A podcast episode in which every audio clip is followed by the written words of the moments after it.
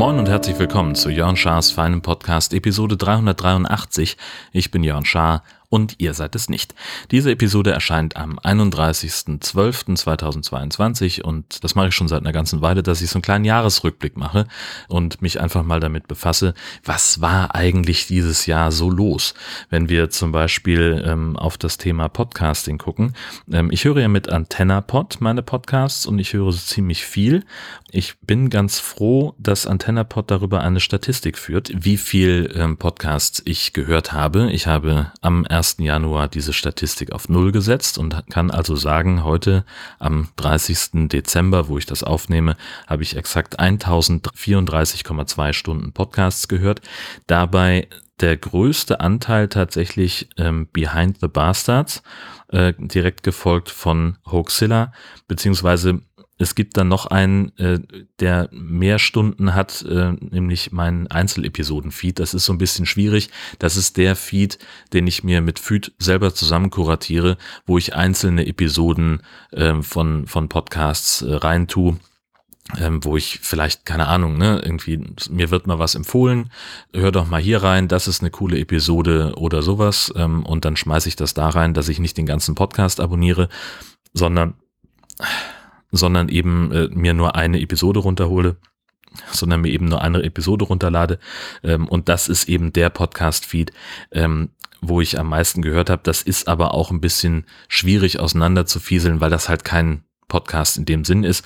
Deswegen würde ich also sagen, äh, der meistgehörte Podcast bei mir 2022 Behind the Bastards. Das ist also das. Äh, dann habe ich im Blog zusammengeschrieben, wie viele Stunden ich selbst produziert habe. Das sind äh, 56,5 Stunden insgesamt über alle Podcast-Produktionen, ähm, an denen ich beteiligt bin.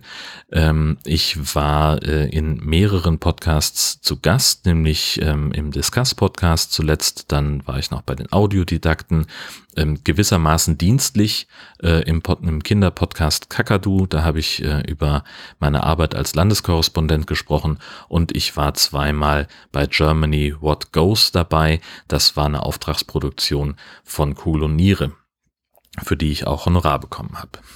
Dann äh, gab es äh, natürlich äh, mehrere Highlights in diesem Jahr, in diesem Podcast-Jahr. Äh, ganz vorne mit dabei Who Killed Avril Lavigne.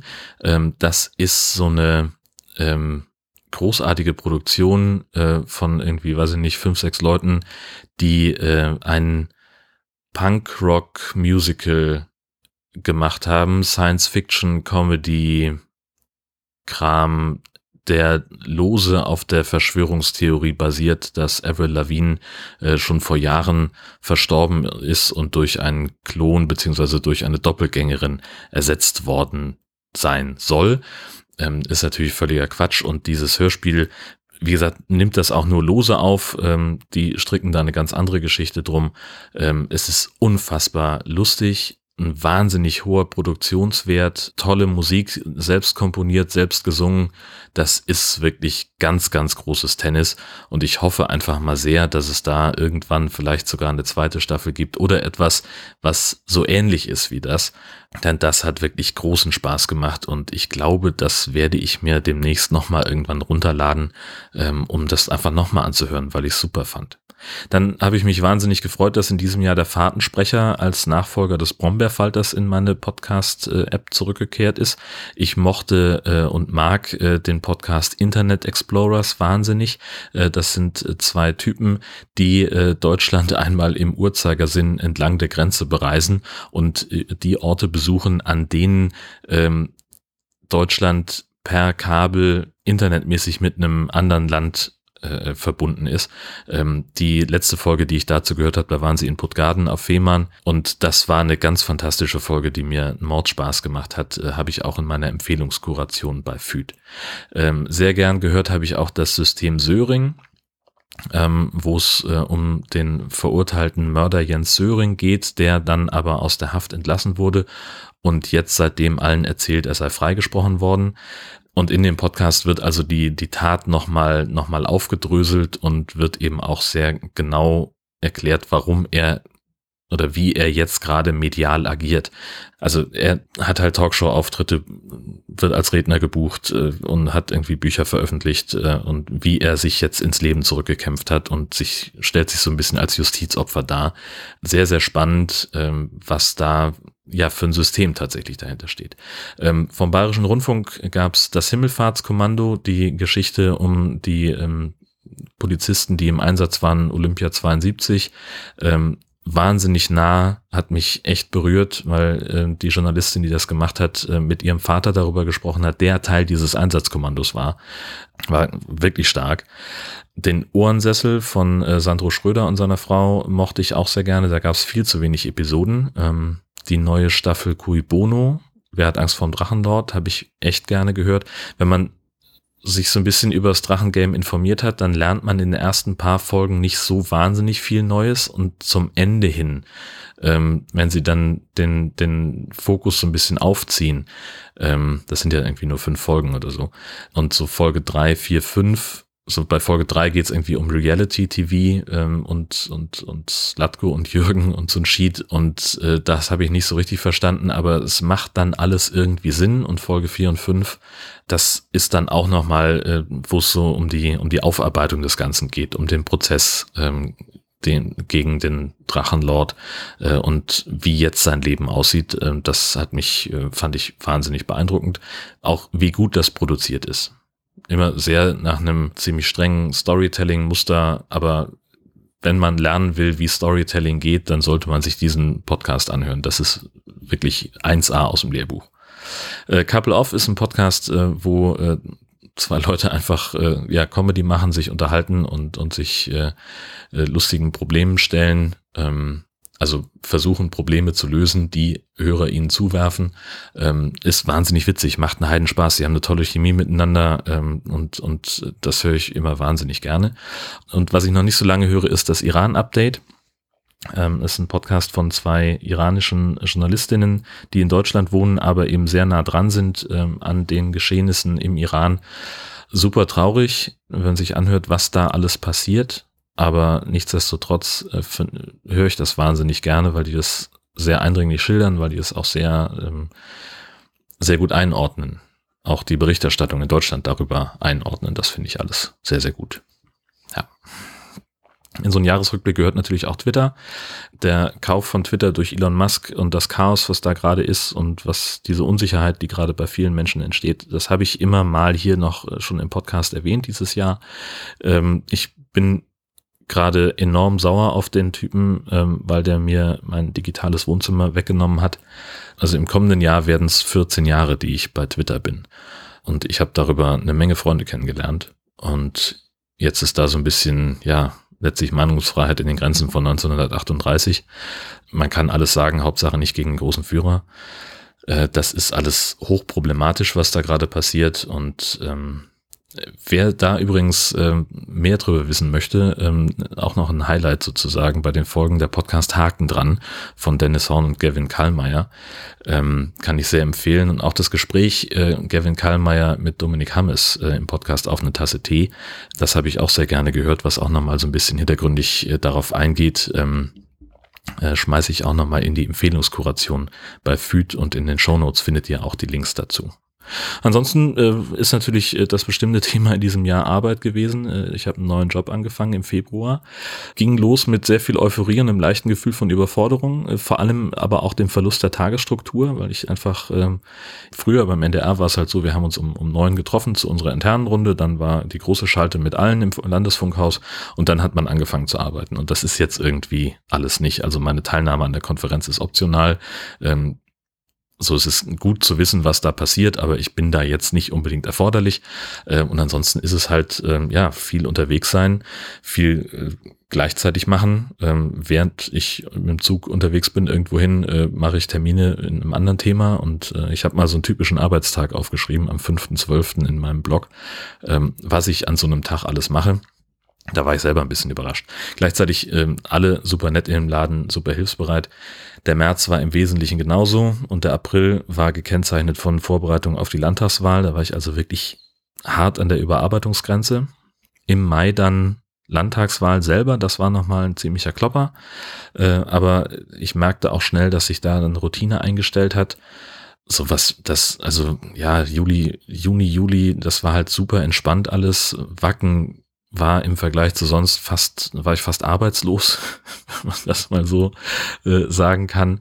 Ansonsten ist es halt viel rumfahren, viel Leute kennenlernen, äh, sich in Themen einarbeiten, aber immer, immer noch ankommen. Auch jetzt im Herbst noch und im Winter äh, immer noch ankommen und immer noch zu wenig Zeit haben, um auch mal auf was Aktuelles zu reagieren, weil naja, hast halt, die Woche ist durchgetaktet und dann kommt eine Einladung zu, weiß ich nicht, äh, jetzt passiert irgendwie was krasses, äh, können wir hier mal schnell eine Pressekonferenz, in drei Stunden machen wir da einen O-Ton in, was weiß ich. Ne, bist gerade irgendwo äh, kurz vor Gestacht und dann heißt es, in drei Stunden ist eine Pressekonferenz in Kiel. Ja, schade, geht halt nicht.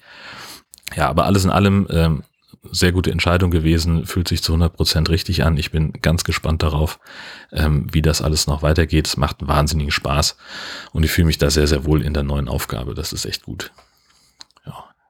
Genau, über Camping würde ich, äh, spreche ich auch gerne im Jahresrückblick. Wir sind ähm, im Mai in die Saison gestartet mit einer spontanen Nacht in Schobel und kurz danach dann eben in Wilhelmshaven. Ähm, dann habe ich äh, im Mai Arbeitscamping gemacht zur Landtagswahl, äh, weil ich halt wusste, dass ich mehrere Tage hintereinander sehr viel in Kiel zu tun haben würde. Äh, da wollte ich mir die Anreise sparen und habe dann entsprechend den Wohnwagen da abgestellt. Das war sehr gut. Dann natürlich die große Sommerurlaubsrundfahrt mit Oldenburg, mit Potsdok, mit Essen, ähm, mit Hessen, äh, zwei Stationen, Franken, Berlin. In Wentorf in Schleswig-Holstein waren wir, wir haben noch eine Nacht in Husum auf dem Campingplatz verbracht und auf Röm äh, in Dänemark. Das war äh, alles sehr, sehr großartig. Und dann war lange nichts bis zu einem Kurzausflug an die Schlei. Also das möchte ich gerne, dass wir zumindest da nächstes Jahr öfter hinfahren, weil da ist man schnell ähm, und da kann man auch mal für ein, zwei Nächte ähm, sich mal ein bisschen ausklinken und man ist da halt so wunderbar im Nichts, dass man halt auch einfach mal abschalten kann, hoffe ich. Ansonsten Golf ähm, ist in letzter Zeit auch im Podcast ein bisschen kurz gekommen, nicht nur im Podcast, sondern auch ganz generell, weil einfach keine Zeit war. Ich bin im März eher beschaulich in die äh, Saison gestartet, äh, dann viel mit dem Trainer gearbeitet, der weiter sehr motivierend auch war und sehr begeistert war davon, was was offenbar an Talent in mir schlummert, was das angeht. Aber wegen Arbeit war es halt knifflig, wirklich dran zu bleiben. Und der Satz, äh, den der Trainer im März geprägt hat, am Handicap sieht man, wie viel einer arbeitet. Und das ähm, war dann tatsächlich so, dass ich im April kaum trainiert oder, gespielt habe wegen der Arbeit. Das erste Turnier des Jahres war dann im Mai, das war ganz okay, war ich knapp am dritten Platz vorbei und danach dann immer wieder Privatrunden ganz früh morgens vor der Arbeit, äh, ohne große Zeit für mehr zu haben. Nach dem Sommerurlaub wurde das ein bisschen besser und ich habe mein Handicap auch wirklich ein bisschen verbessert, wenn auch in kleinen Schritten. Und ab Spätsommer war dann wieder mehr Arbeit und weniger Golf. Ja, also man kann glaube ich sagen, ich habe insgesamt ein bisschen zu spät wirklich angefangen, so richtig angefangen äh, zu spielen und zu früh wieder aufgehört und ja, jetzt im Wintertraining. Also ist halt gerade schlecht möglich, weil der Platz sehr nass ist, äh, nachdem hier ziemlich viel Schnee gelegen hat. Und ich kann mich auch gerade nicht so richtig aufraffen, muss ich auch sagen. Mal gucken, ob das, äh, wenn die Böden wieder ein bisschen besser werden, ähm, dass ich dann zügiger auf den Platz gehe. Genau, ja. Ansonsten bleibt für den Jahresrückblick nur noch äh, Corona. Das Jahr war eigentlich von irrem Kichern begleitet, weil immer mehr Maßnahmen ausgesetzt worden sind ähm, haben trotzdem ja konsequent weiter auf Masken und Selbsttests äh, gesetzt. Ich trage seit April im Prinzip durchgängig FFP3-Masken. Um mich herum gab es immer weniger Verantwortung und Fremdschutz, was ja letztlich dazu geführt hat, dass hier sehr viel Sorge vor eigener Infektion war. Ich habe mich zum Teil täglich getestet, überall FFP3-Maske getragen, weiterhin auch immer noch auf Innengastronomie verzichtet ich war sehr froh äh, über das Hygienekonzept von Potsdok, da habe ich mich wirklich sicher gefühlt. Ähm, dann haben wir im Juli ein bisschen Glück gehabt, äh, sind der Infektion vom Spike-Protein gesprungen. Ähm, wir hatten Besuch und der ist dann an Tag zwei positiv abgereist und wir haben uns eben nicht angesteckt. Ähm, gleichzeitig wurden weiter die Schutzmaßnahmen abgebaut. Schleswig-Holstein wollte früh erreichen, dass auch im ÖPNV bald keine Masken mehr getragen werden müssen, wollte das auch bundesweit einheitlich irgendwie hinkriegen. Ja, das nervt halt alles mega hart. Ähm, und führte am Ende dazu, dass wir uns dann Mitte Dezember doch selbst infiziert haben. Das beschäftigt mich in Teilen immer noch. Ähm, hätte ich nicht gedacht, dass es so lange vorhält. Also wobei Symptome sind eigentlich im Wesentlichen weg. Es ist nur ein bisschen Husten übrig geblieben. Das kann auch eine Erkältung sein.